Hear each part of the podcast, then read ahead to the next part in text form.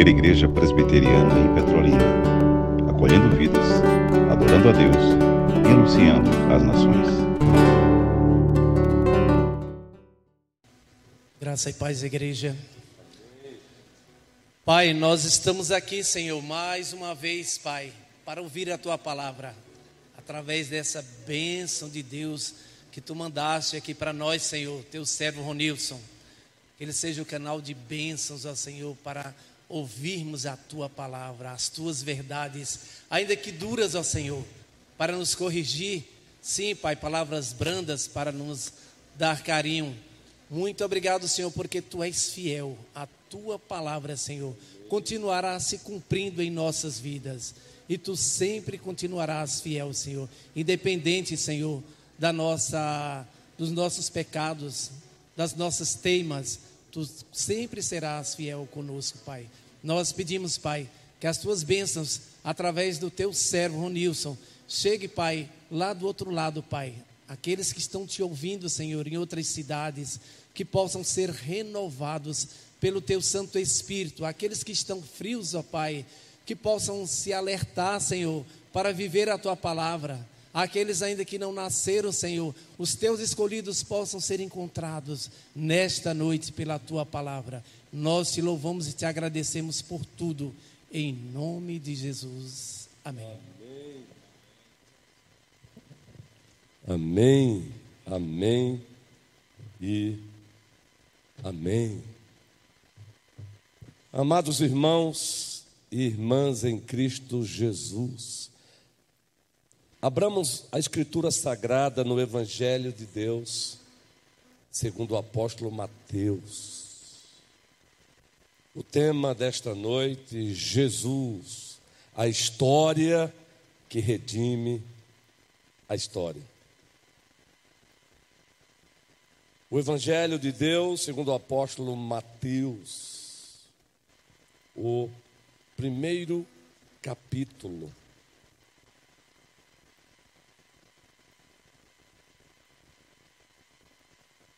A partir do versículo 18.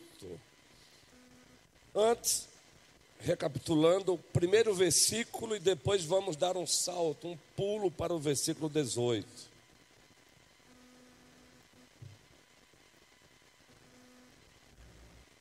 Assim se encontra a poderosa, suficiente, autoritativa palavra de Deus. Livro da genealogia de Jesus Cristo. Filho de Davi, filho de Abraão. Agora vamos para o versículo 18 do mesmo capítulo. Ora, o nascimento de Jesus Cristo foi assim. Dois pontinhos. Isso é história. Estando Maria, sua mãe, desposada com José, sem que tivessem antes coabitado, achou-se grávida pelo Espírito Santo de Deus. Isso aqui é literal. Nada de Rodolfo Bultmann aqui. Nada de teoria da desmitologização. Uma outra ocasião eu explicarei isso para a igreja. Isso aqui é literal. Mas José, seu esposo, sendo justo e não a querendo infamar, resolveu deixá-la secretamente. Enquanto ponderava nestas coisas, eis que lhe apareceu em sonho um anjo do Senhor, dizendo: José, filho de Davi, não temas receber Maria, tua mulher, porque o que nela foi gerado é do Espírito Santo a terceira pessoa da Santíssima Trindade. Ela dará à luz um filho, e lhe porás o nome de Jesus, porque ele salvará o seu povo dos pecados dele, deles. Ora, tudo isto aconteceu para que se cumprisse o que fora dito pelo Senhor por intermédio de quem? Profeta. Eis que a virgem conceberá e darás à luz um filho, e ele será chamado pelo nome de Emanuel, que quer dizer Deus conosco. Despertado José do sono, fez como lhe ordenara o anjo do Senhor e recebeu sua mulher. Contudo, não a conheceu enquanto ela não deu à luz um filho, a quem pôs o nome de Jesus. Nome bom, doce a fé, a esperança do porvir. Jesus, a história que redime, que restaura, que redireciona, que resgata a história. E quando o assunto é história, precisamos relembrar uma das suas definições, bem básica a história é a ciência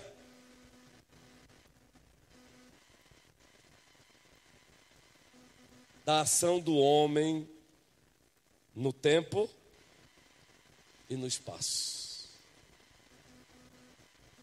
É a ciência que estuda, que pesquisa, que observa, que analisa, que registra a ação do homem no tempo e no espaço. E nós sabemos, pois temos pregado uma série e não paramos com ela ainda, apenas interrompemos neste dia, deliberadamente, pois no calendário litúrgico é uma data muito importante para nós também. Mas a nossa série de Gênesis a história que explica todas as histórias. Nós temos dito aqui que a história começou lá no princípio, quando Deus disse: No princípio criou Deus os céus e a terra. Ali ele trouxe à existência o que os cientistas precisam para fazer ciência: tempo, espaço e matéria. Tempo, espaço e matéria. Louvado seja o nosso Deus. Mas a história, quando se envolve o ser humano, ela começa com um ser humano literal chamado Adão. A tradição majoritária reformada, ela subscreve Adão como personagem literal. E justamente por ser um personagem literal, real, é que o segundo, é que Jesus Cristo nos é apresentado na primeira carta aos Coríntios como o segundo Adão.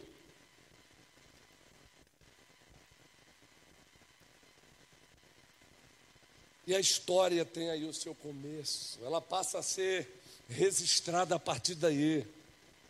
Ao trazer o ser humano à existência, o Adão, macho e fêmea, façamos o homem à nossa imagem, conforme a nossa semelhança.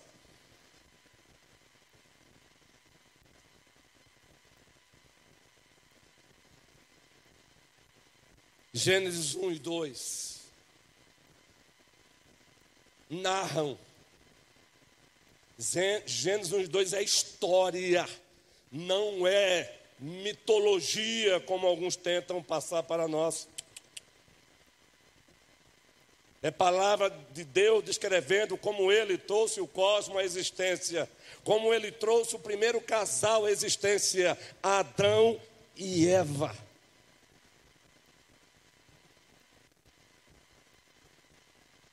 Aliás, em Lucas temos uma genealogia de Jesus Cristo que vai até Adão. É história. Mas infelizmente, a história ela passa agora a ser uma história permeada pelas trevas. Gênesis capítulo 3, a queda. Aí já temos no capítulo 4 a história manchada pelo pecado. A história da humanidade manchada pelo pecado. Já temos aí o relato literal do primeiro homicídio, fraticídio. Um irmão matou o outro. Abel, ou melhor, Caim matou Abel. Isso é história. Já temos aí o relato da primeira prática de poligamia, logo nos primeiros capítulos de Gênesis. Antes da queda, uma história onde predominava a luz de Deus. Depois da queda, agora as trevas do pecado, da desobediência. E aí temos na Bíblia muitas histórias pós-queda. É a história de Caim, é a história de Abraão, antes de Abraão, Sete, filho de Adão. E as genealogias de Gênesis não são ficção, os nomes ali são de personagens literais. Aí a história de Sete. E diz o narrador Moisés que foi a partir de Sete, depois da queda, que voltou-se a invocar novamente o nome do Senhor. Sete passou a ser a descendência escolhida, separada, santificada. Daí vem Abraão, Daí os patriarcas, dos patriarcas, dos patriarcas, o Israel de Deus da antiga administração da Aliança da Graça. Mas todas as histórias, agora pós-queda, permeadas pelo pecado, pela desobediência, pelas trevas. E as histórias extras bíblicas? Quantas histórias? Histórias individuais, daí as muitas biografias, muito especialmente daqueles personagens que acabam se destacando. As histórias familiares, as histórias das nações, dos povos. Deus seja louvado por essa ciência chamada história. Deus seja louvado pelos historiadores.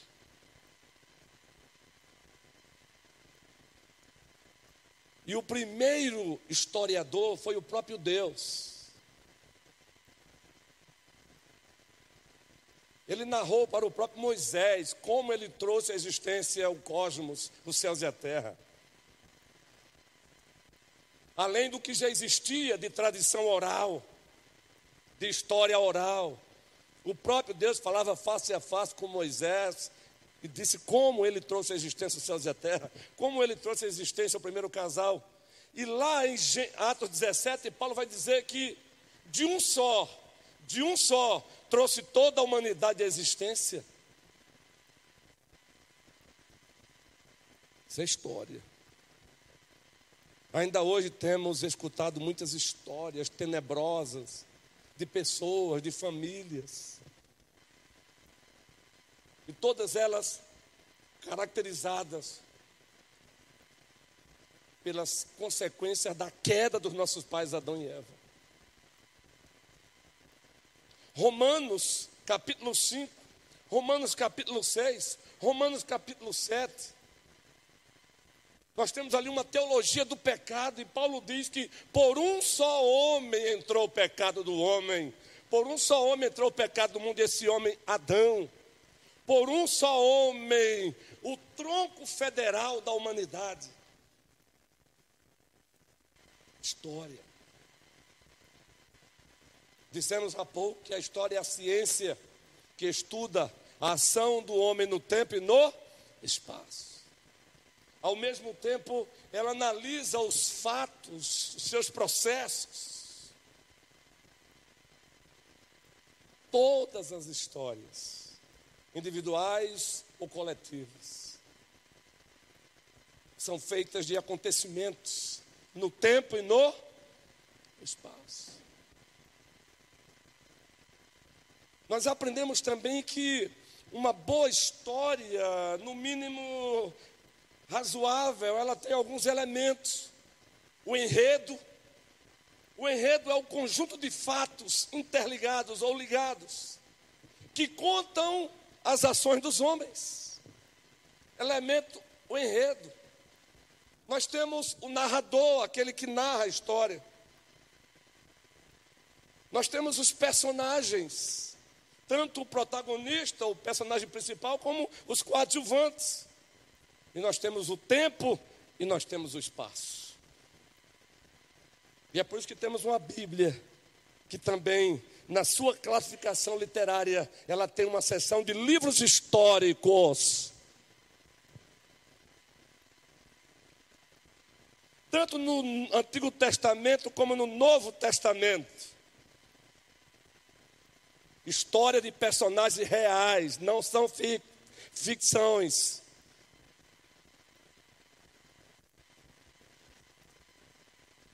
História que nos apresenta um personagem chorando por conta da, do pecado. Pois bem, meus irmãos e minhas irmãs, aproveitando essa definição de história, que é a ciência que estuda a ação do homem no tempo e no espaço, aproveitando os elementos que configuram ou que descrevem uma verdadeira história, o enredo, conjunto de fatos ligados entre si, que contam as ações dos homens, o narrador, os personagens, seja o principal e os coadjuvantes, os, o protagonista ou os protagonistas, os coadjuvantes, o tempo e o espaço. É baseado nisso que queremos falar hoje de Jesus. A história dele que redime todas as outras histórias. A história de Jesus redime todas as outras histórias. Sim. Na história de Jesus Cristo nós temos um enredo.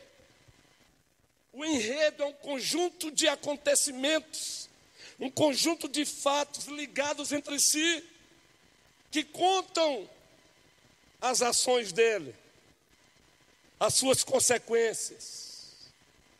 Na história de Jesus, nós temos um narrador. E quem é o narrador principal da história de Jesus? Deus, o Pai. Deus, o Espírito Santo. O autor primário da Escritura é Deus. Deus é o narrador da história que redime todas as histórias. Jesus. É por isso que quando nós estudamos a doutrina das Escrituras, bibliologia, nós aprendemos que a Bíblia é uma palavra inspirada por Deus. Logo ela é inerrante, logo ela é infalível, logo ela é perspicaz, logo ela é suficiente, logo ela é autoritativa. Então a história daquele que redime a história tem um enredo fatos, acontecimentos ligados entre si. A história de Jesus nos é apresentado assim. Muitos fatos e acontecimentos que narram a sua presença no tempo e no espaço, ou melhor, antes do tempo, no tempo e pós-tempo. O narrador, o próprio Deus. Eu sinto muito Richard Dawkins.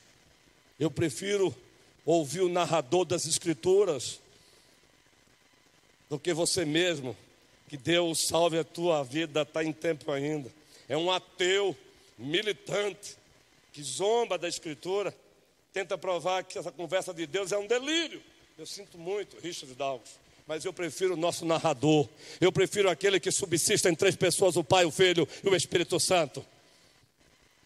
E como narrador, ele nos apresenta Jesus como um personagem real, com seu enredo, acontecimentos, fatos reais, que contam a ação dele no mundo. O narrador é Deus. Jesus, a história dele, é feita também de protagonista e coadjuvantes. A história dele se deu no tempo e se deu no espaço. Então, Jesus é a história que redime todas as histórias maculadas pelo pecado. Jesus é a história que restaura todas as histórias depreciadas pelas trevas, pela carne, pelo mundo, pelo diabo.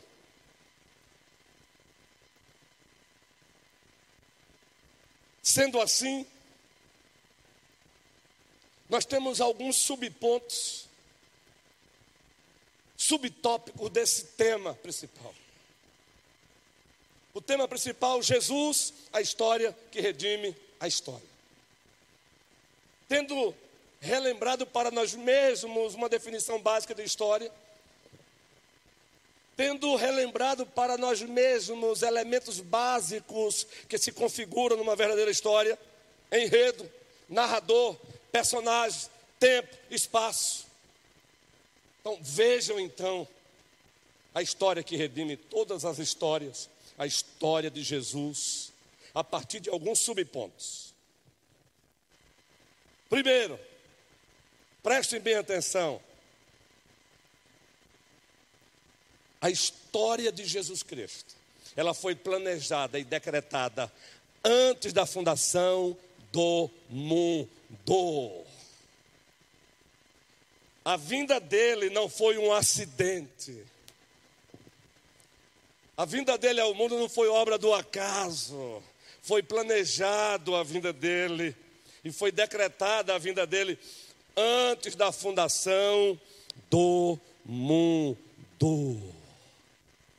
Aí eu convido você para abrir a palavra de Deus na primeira carta de Pedro. Esse é o famoso te sermão temático barra textual, canônico. 1 Pedro, primeiro capítulo, a partir do versículo 18. Observe que a história de Cristo foi planejada e decretada antes da fundação do mundo. Então, ele não caiu de paraquedas.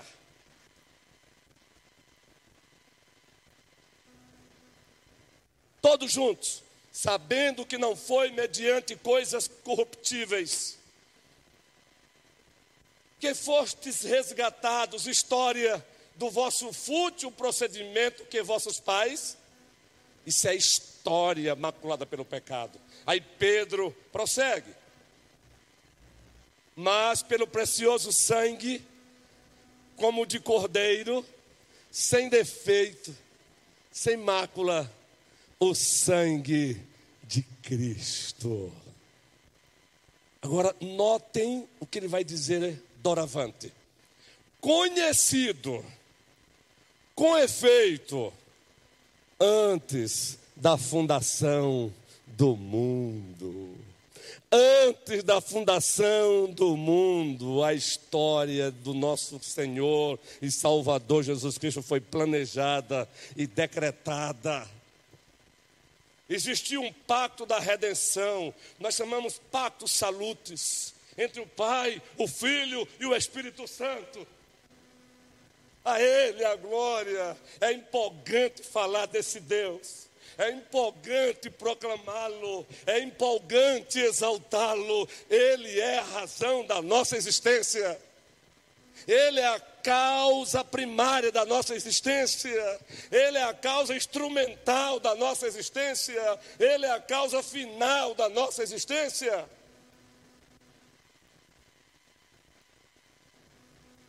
conhecido antes da fundação do mundo. Voltemos para o texto.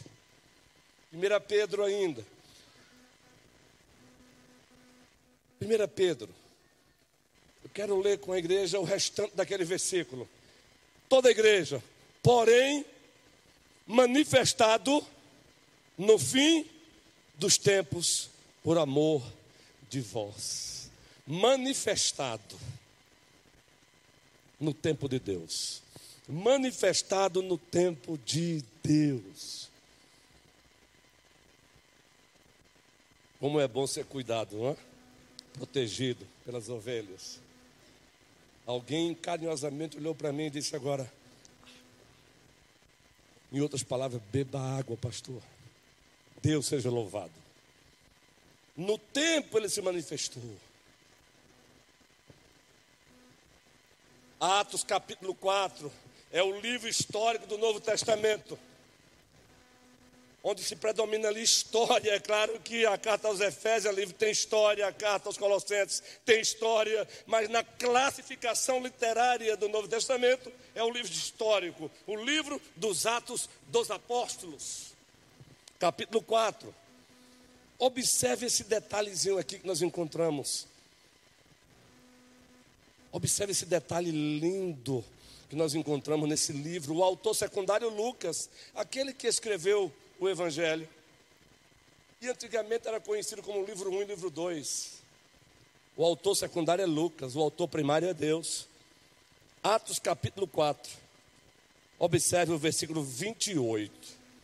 Os apóstolos tinham acabado de sair de uma inquirição de uma inquisição. Depois disso, veja o que eles fizeram. A partir do versículo 23, uma vez soltos, soltos, procuraram os irmãos e lhes contaram quantas coisas lhes haviam dito os principais sacerdotes e os anciãos. Ouvindo isto, unânimes, levantaram a voz a Deus e disseram: Tu, soberano Senhor, que fizeste o céu, Gênesis 1 e 2, a terra, o mar e tudo o que neles há. Aí eles passam a orar. E observe agora adiante para o versículo 27. Faz parte da oração. Porque verdadeiramente se ajuntaram nesta cidade contra o teu santo servo Jesus, a qual ungiste Herodes e Pôncio Pilatos se levantaram contra ele, com gentios e gente de Israel. Versículo 28. Toda a igreja, para fazerem tudo o que a tua mão e o teu propósito predeterminaram. Nada ali estava sendo um acidente. Tudo o que a mão do soberano havia antes da criação do mundo predeterminado. A nossa Páscoa, ela não foi, jamais será obra do acaso. A Páscoa, a nossa Páscoa da nova administração da Aliança da Graça foi predeterminada antes da fundação do mundo. Cristo Jesus, Elaine, é a nossa Páscoa. O sangue dele nos livrou e nos livrará da ira do anjo da morte. Assim se deu com a Páscoa da antiga administração da Aliança da Graça.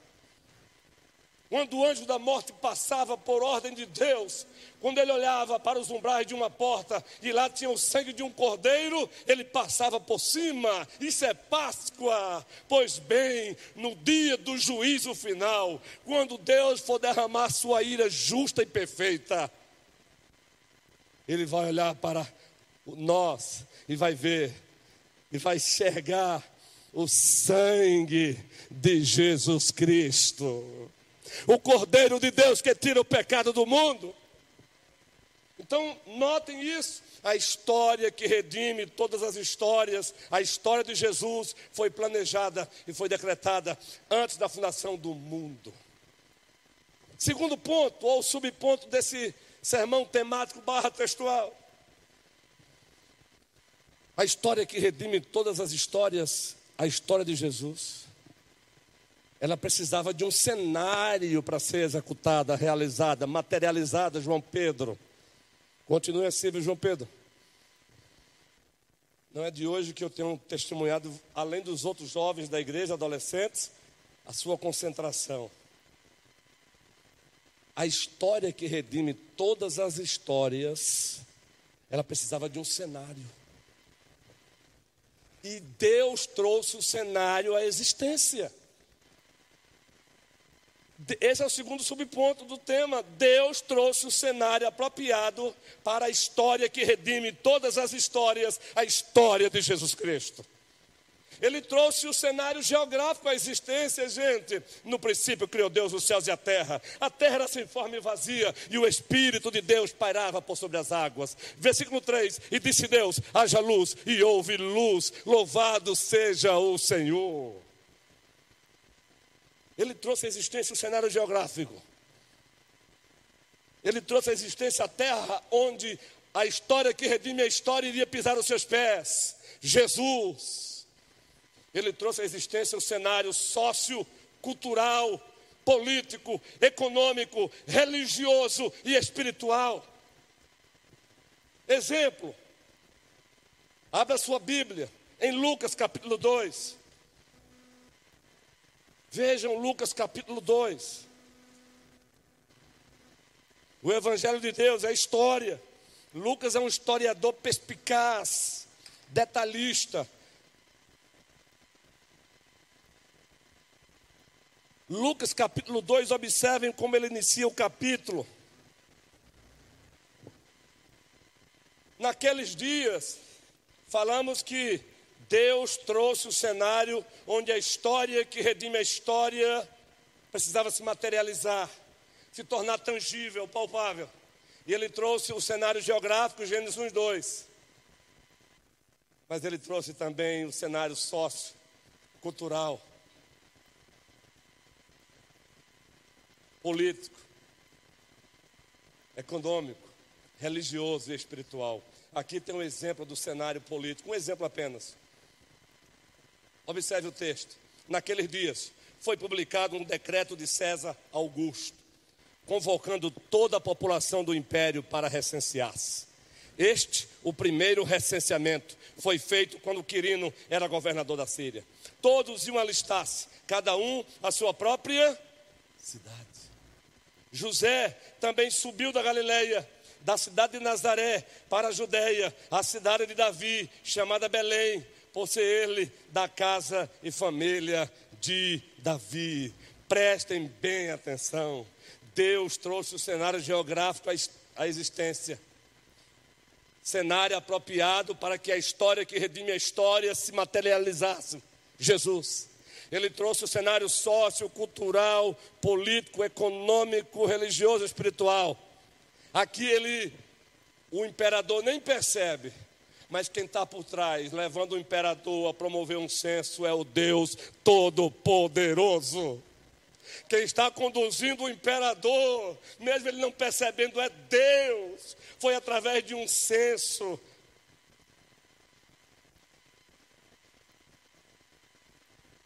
Que Deus levou José com Maria, agora pronta para nascer o bebê, para a terra onde Deus queria que ele nascesse. Belém, Belém, casa de pão.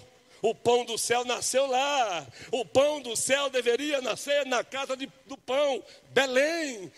Logo depois, agora já adulto, ele disse: Eu sou o pão que desceu do céu. A Ele a glória. É um dos sete eu sou encontrado no Evangelho, segundo o apóstolo João. Mateus capítulo 2. Abra sua Bíblia. Mateus capítulo 2. Juan, você que já está nesse coração batendo forte para isso, vai vendo. Vai vendo aí, jovem, garoto, precioso, como se dá um sermão temático. Para que você já vá, já vai aí aprendendo, meu querido. Vai lá, vai na força do Senhor. Mateus capítulo 2, observe essa história. Observe esse enredo na vida de Cristo. Mateus capítulo 2. Diz assim o texto: Tendo Jesus nascido em Tendo Jesus nascido em, queridos, na Judéia. Em dia do rei, eis que vieram os magos do Oriente a Jerusalém, cientistas da época, com a mistura de astrologia, A ciência ela foi se libertar do misticismo muito recentemente. E o texto prossegue. Isso aí, é isso aí é história, é narrativa. Isso aí faz parte do enredo da vida de Cristo. E perguntavam: onde está o recém-nascido, rei dos judeus? Porque vimos a sua estrela no Oriente e viemos para adorá-lo. Tendo ouvido isso, alarmou-se o rei Herodes, o sanguinário. E com ele toda Jerusalém. Jerusalém ficou perturbada com Herodes, porque ela já conhecia a história de Herodes. Qualquer pessoa que se apresentava com uma ameaça para ele, ele mandava, ó. Então, Herodes, olha, convocando todos os principais sacerdotes e escribas do povo, indagava deles onde o Cristo deveria nascer. Onde o Cristo deveria nascer? Eles responderam para Herodes: em Belém da Judéia, responderam eles, porque assim está escrito por intermédio do profeta. Dois pontinhos. E tu, Belém, terra de Judá, não és de modo algum a menor entre as principais de Judá, porque de ti sairá o guia que há de apacentar o meu povo Israel. Então, quando Deus, lá em Lucas 2, ele move o coração do imperador, para recensear o povo. Deus tem um propósito maior: fazer que a história que redime a história nascesse em Belém da Judéia. E ele nasceu em Belém da Judéia. Ninguém pode impedir o braço forte do Senhor. Ninguém pode impedir que ele execute a sua vontade soberana. A ele a glória. Que, se, que, que seja consolo para você isso, meu irmão. O nosso Deus não erra. Ele não precisa de plano B. Ele não precisa de um plano C.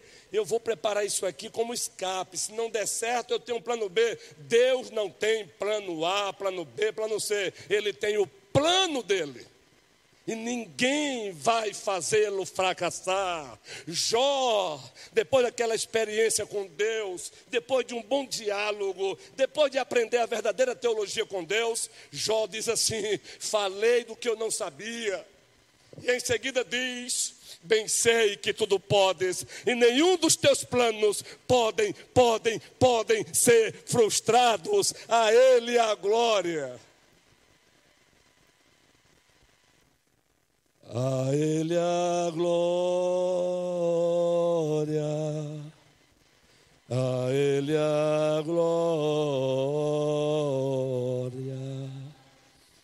a Ele a glória, para sempre. Amém.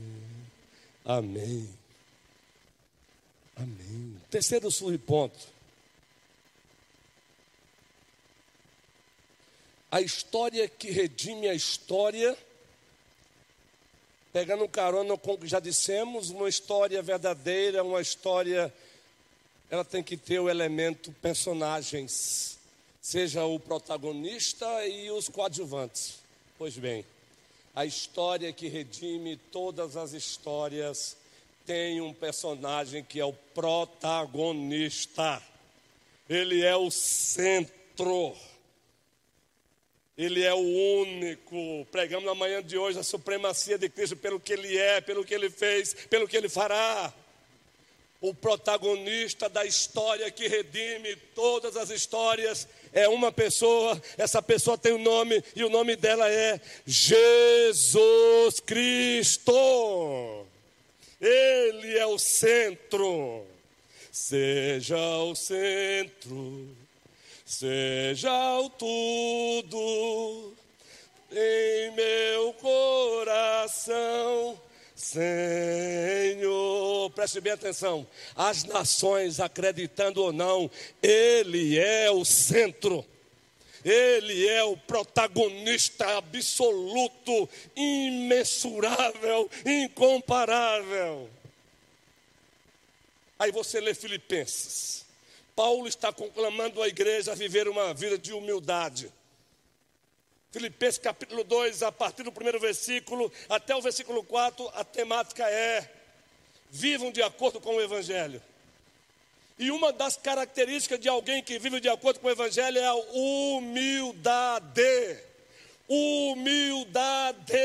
Perguntaram a Santo Agostinho quais as principais características de um cristão. Já dissemos aqui, existem paráfrases dessa fala de Agostinho.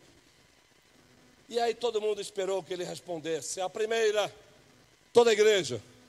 Humildade. Aí você espera agora uma segunda característica de um verdadeiro cristão. Fala aí, Agostinho. Segundo, humildade. Aí você agora diz, tudo bem, mas e a próxima? Aí ele diz, humildade. Porque Deus resiste aos soberbos e dá graça aos humildes. Aí quando você chega no capítulo 2, versículo 5, quem é que Paulo evoca como modelo? Quem é que Paulo apresenta como modelo de humildade? Ele, a história que redime todas as histórias. Por favor, põe esse texto aí de Filipenses, capítulo 2, versículo 5. E eu note que Paulo, quando vai apresentar Cristo como modelo, ele nos dá uma aula de cristologia, a pessoa e a obra de Cristo ele nos apresenta o estado de humilhação de Cristo, depois o estado de exaltação. Observe aí então, toda a igreja. Tende em vós o mesmo sentimento que houve também em Cristo Jesus. Pois ele, subsistindo em forma de Deus, não julgou como usurpação o ser igual a Deus, mesmo sendo também Deus, co-eterno, co-substancial, co-criador, ele abriu mão do direito sem deixar de ser Deus. Queridos, demais. Antes a si mesmo se, se esvaziou. Se esvaziou. Assumindo a forma de servo, tornando-se em semelhança de homens, e reconhecida em figura humana, observe agora, gente, a si mesmo se humilhou. A si mesmo se humilhou. Quando você estudar Mateus 1, Lucas 1, textos que falam classicamente da, do, class, é, é, classicamente da doutrina da encarnação, por favor, dobre os seus joelhos. Dobre os seus joelhos, porque você está diante de, de um fato transcendente. Preste bem atenção. A segunda pessoa da Santíssima Trindade, agora no ventre de uma mulher agora no ventre de um ser que ele mesmo a trouxe à existência. Isso é estado de humilhação. Filipiança escreveu um livro, O Jesus que eu não conhecia. Está lá no ventre de Maria. Agora, plenamente Deus, plenamente homem, uma só pessoa. Eu quero que você explique. Não tem ninguém que explique. A gente não explica, a gente descreve. E a gente descreve porque ele se deu a conhecer assim. A gente adora, a gente adora. E o texto prossegue, Filipenses. Assim mesmo se humilhou, tornando-se obediente até a morte morte de cruz. No calendário litúrgico da igreja. Hoje é o domingo de Páscoa. A Páscoa da nova administração da aliança da graça. Crianças queridas, olhem para o pastor. Bebês, olhem para o pastor. Olhe, pode olhar para o pastor, olhe mesmo. Preste bem atenção. O filho do papai do céu, Jesus Cristo, entregou a sua vida por nós. Isso é Páscoa para nós. A Páscoa da nova administração da aliança da, da graça. Paulo escrevendo aos Coríntios, capítulo 5, ele diz: Cristo é a nossa Páscoa. Por isso, enquanto ele não voltar, continuaremos, guerreiros, celebrando todo, toda a semana conhecida como Semana Santa, a nossa Páscoa. Cristo Jesus é a nossa Páscoa. Agora, terminou o estado de humilhação. Obediente até a morte, morte de cruz. Aí Paulo agora vai apresentar um breve relato do estado de exaltação dele. Pelo que também toda a igreja, Deus o exaltou sobremaneira e lhe deu o nome que está acima de todo, para que ao nome de Jesus se dobre todo o joelho no céu, na terra e debaixo, e toda língua confesse que Jesus Cristo é Senhor, para a glória do Deus Pai. Eu, eu me empolgo com isso. E toda língua confessa que Jesus Cristo é Senhor, para a glória do Deus Pai. Você já, já se encontrou sonhando e se encontrando em outra cidade, assim como que meio desespero, meio onde é que eu estou? Já acordou assim e depois acordou assustado? Pois bem, eu quero dizer que aqui a Coléu me encontro sonhando, mas sem dormir, sonhando com uma história que vai acontecer. Nós vamos contemplar com os nossos olhos todas as nações prostradas diante dele, e toda língua confessando: Ele é o Senhor. E eu vou ficar assim, ó, vai, confessa. Eu vou ficar como que um abestalhado, um santo abestalhamento. Vai, confessa. Jesus Cristo é o Senhor. Salmo 2 vai se cumprir na sua parousia plenamente. Com seu sete de ferro, ele regerá as nações. O Brasil vai se colocar de joelho diante dele. A América do Norte vai se colocar de joelho diante dele. Os países que formam a ONU se colocarão de joelho diante dele, a OTAN se colocará de joelho diante dele, a Rússia se colocará de joelho diante dele. Jesus Cristo é o Senhor, para a glória de Deus Pai. Esse é o terceiro subponto do tema.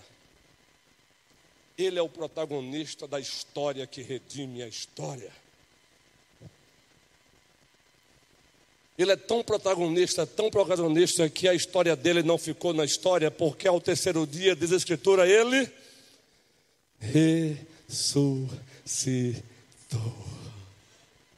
Ele fez a história que redime a história e ele continua hoje fazendo história, redimindo muitas histórias para a glória do seu nome. Quarto ponto. Vamos caminhando para o encerramento. A história que redime toda a história. Jesus, ele teve que entrar na história para fazer a história que redime a história. Ele entrou na história para fazer a história que redime todas as histórias. Por isso você, por isso você vai encontrar João o apóstolo com aquele capítulo extraordinário. No princípio era o verbo, o verbo estava com Deus, o verbo era Deus, e o verbo estava com verbo, ele estava com Deus e ele continua. Aí ele dá um salto, você pula e vai para o versículo 14. Versículo 14, e o verbo se fez, e o verbo armou a sua tenda entre, e o verbo tabernaculou entre nós. O tabernáculo da antiga administração, da aliança, da graça, apontava para o nosso tabernáculo, que é uma pessoa. Cristo Jesus é o nosso tabernáculo.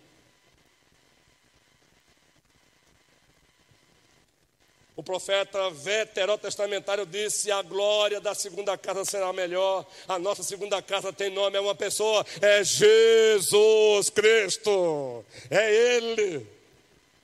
Por isso que quando os discípulos de João disseram, mestre, aquele a quem tu batizaste, sim, o que foi? Olha, uma multidão está seguindo, como que incomodados. Aí João Batista disse: Ora, calma aí, vocês não entenderam? Eu sou apenas amigo do noivo. E eu devo me alegrar porque o noivo está presente. Ah, gente, eu sou apenas amigo do noivo, o noivo não sou eu, não. O noivo é Jesus Cristo. É Ele quem deve aparecer, é Ele quem deve ser adorado, é Ele quem deve ser exaltado, é Ele que deve ser aplaudido de pé. É nessa, nesse contexto que ele diz: importa que ele cresça e eu diminua. Que ele cresça. Ele entrou na história para fazer a história que redime a história. Por isso você tem Gálatas 4:4. E vindo a plenitude dos tempos, Deus enviou seu filho, nascido de mulher, nascido sob a lei, para resgatar aqueles que estavam debaixo da maldição da lei. Ele entrou na história para fazer a história que redime todas as histórias. Obediência ativa, ele obedeceu perfeitamente à lei de Deus no nosso lugar, adquirindo para nós méritos de um valor infinito. Obediência passiva, ele se deixou ser pendurado no madeiro. Mais do que isso, ele bebeu o cálice da ira de Deus. O inferno que era para nós, ele sofreu. Por isso que aqueles que nele estão e com ele morrerão, não sofrerão mais nenhum inferno. Porque ele sofreu o nosso inferno. Ele pagou a nossa dívida. Ele entrou na história para fazer a história que redime todas as histórias. João 3,16. A igreja conhece, hein? Apesar de muitas vezes nós mesmos não percebemos a profundidade disso. Toda a igreja, porque Deus amou o mundo, ao mundo, que deu seu filho, para que todo aquele que nele não pereça, mas tenha a vida eterna. A história que redime a história entrou na história para fazer a história que redime todas as histórias. Esse é o quarto subponto do tema. Quinto lugar, uma coisa provoca a outra. Essa história que redime a história é o Evangelho, é o poder de Deus para a salvação de todo aquele que nele crê. Abram, aqui, abram naquele texto clássico. Todo mês de outubro, esse texto é lido por todas as igrejas, muito especialmente de tradição bíblica e reformada. Qual é o texto? O texto clássico de Martinho Lutero, mas é nosso também, Romanos, primeiro capítulo, a partir do versículo 16. Coloque lá, por favor. Sonoplastia abençoada. Toda a igreja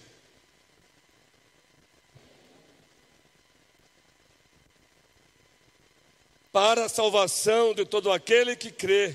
Primeiro do judeu, eis aí a história que redime a história, o Evangelho. O Evangelho é Jesus Cristo. O Evangelho não é primeiramente o que você faz, o Evangelho, primeiramente, tem tudo a ver com o que Cristo fez, redenção consumada. Por isso que lá no Calvário, antes de entregar o seu Espírito, ele disse: Tetelestai, Tetelestai, está consumada. Dívida paga, a Ele a glória. A história que redime toda a história é o Evangelho, é Cristo. John Pipe escreveu um livro, Deus é o Evangelho. O que Cristo, a pessoa e a obra de Cristo no tempo e no espaço é o Evangelho. É o poder de Deus.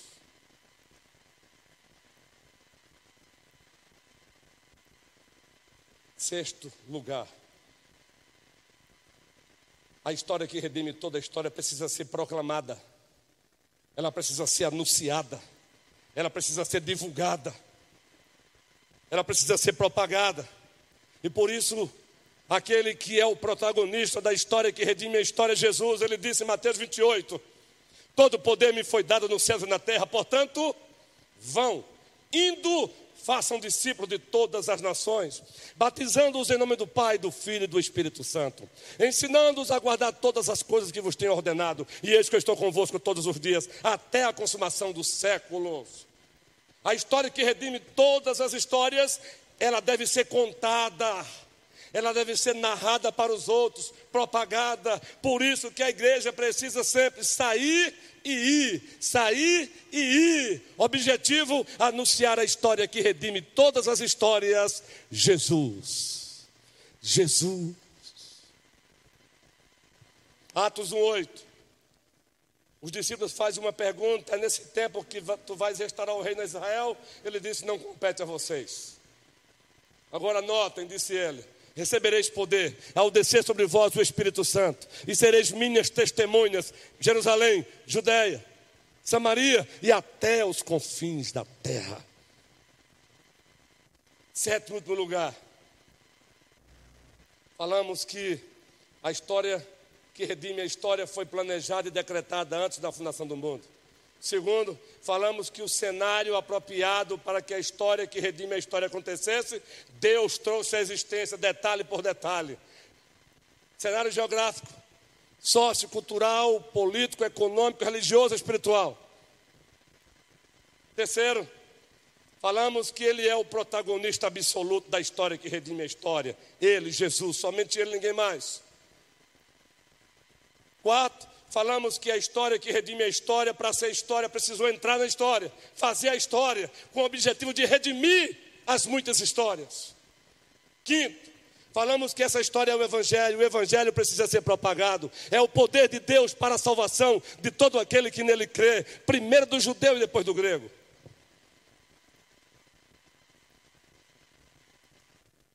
Não é isso que tem que fazer?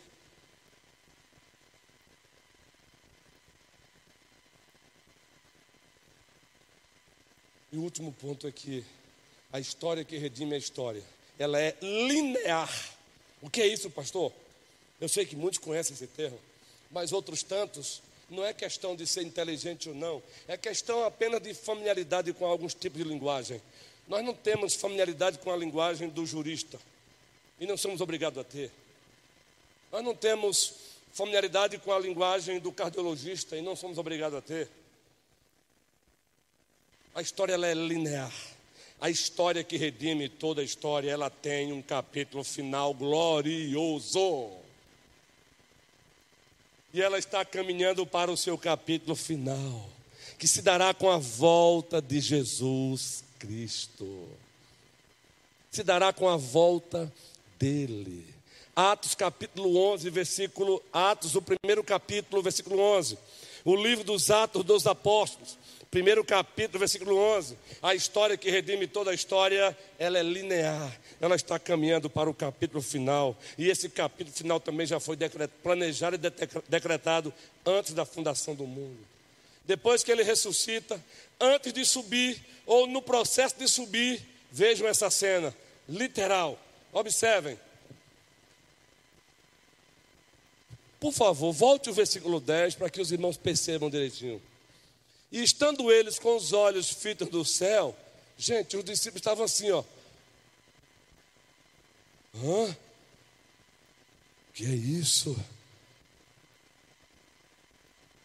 Estando eles com os olhos fitos no céu, enquanto Jesus subia, eis que dois varões vestidos de branco, anjos, se puseram ao lado deles. E vejam agora o, o diálogo que eles provocam com os discípulos.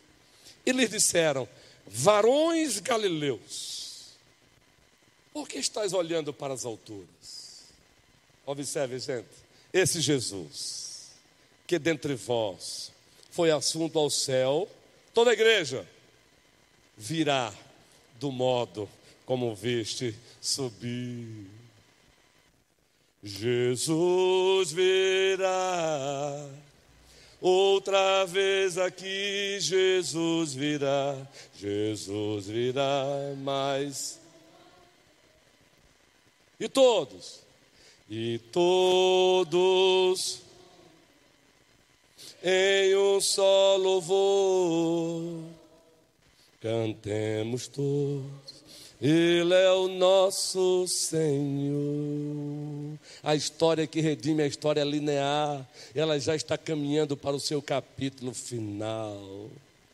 Leia em casa Apocalipse 20, 21, 22. E no 22, tu vais encontrar o próprio Deus dizendo: Eu vou enxugar de vocês toda lágrima. Eu vou enxugar dos vossos olhos toda lágrima. E diz a razão: porque não haverá mais morte. E porque não haverá mais morte, não haverá mais luto, não haverá mais choro. Eis que faço novas todas as coisas. A Ele a glória.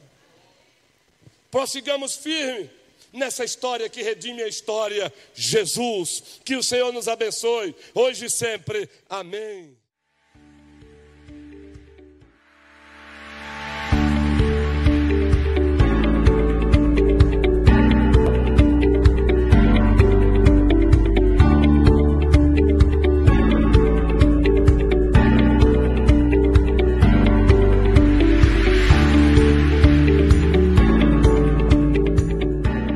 Povo querido do Vale do São Francisco, a nossa igreja, a primeira igreja presbiteriana de Petrolina, se encontrará nos dias 15 e 16 de abril, celebrando seus 35 anos de existência. No dia 15, às 19 horas, no dia 16, às 9 horas e 30 minutos e também às 18 horas. E teremos como preletor o reverendo Vito Ximenes. O mesmo se encontra pastoreando a igreja presbiteriana em Boa Viagem, Recife.